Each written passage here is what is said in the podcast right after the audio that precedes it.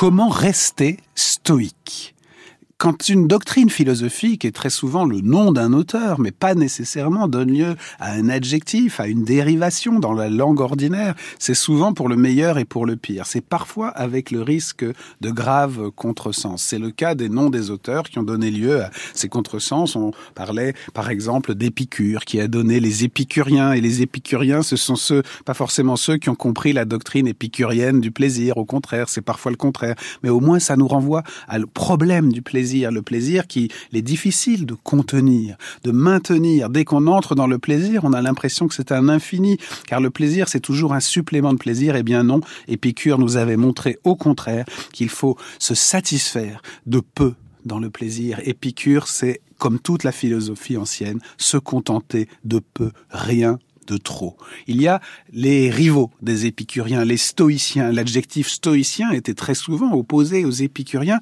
et là on est dans la dérivation doctrinale des philosophies. Comment un nom propre, comment un nom de doctrine peut-il devenir un adjectif? C'est parfois en se durcissant, en devenant systématique, dogmatique, scolastique. Ainsi, la querelle des stoïciens et des épicuriens masque de profonds problèmes communs.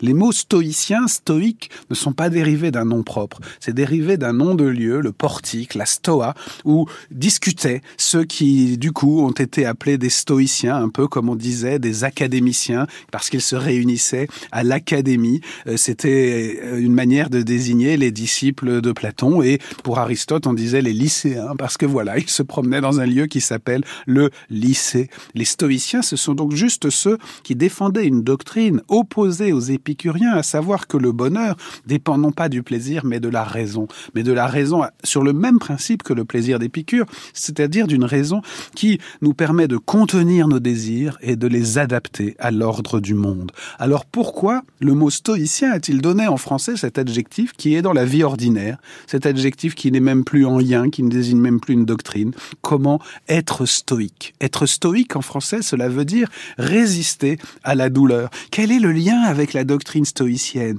Il existe il est aussi basé sur un contresens, mais surtout il désigne un problème. Le lien est très simple. Être stoïque, c'est garder la maîtrise de soi à travers la raison, même lorsqu'on est soumis à la pire épreuve du sensible, c'est-à-dire à la souffrance. Être stoïque, ce n'est donc pas, comme le dit l'opinion courante, être stoïque, ce n'est pas une affaire de force, de caractère, de bander ses muscles. Être stoïque, c'est résister aux épreuves par une sorte de force physique. Non. Être stoïque, c'est plutôt considérer que tout ce qui nous arrive est une représentation, même la souffrance, et qu'en changeant nos représentations, en nous disant par exemple que cette souffrance est conforme à l'ordre des choses, alors nous pouvons la supporter. C'est par ce travail sur nous-mêmes, c'est par un exercice spirituel que nous pouvons rester stoïques. Est-ce toujours possible? Le XXe siècle nous a appris que l'esprit humain n'est pas seulement rationnel, mais l'adjectif stoïque nous montre que la maîtrise de soi, même en reconnaissant nos imperfections, même avec la reconnaissance de nos désirs compliqués, de l'inconscient, de tout ce qui vient nous compliquer, oui, comment rester stoïque au sens de comment rester soi-même, cela reste un problème pour chacun.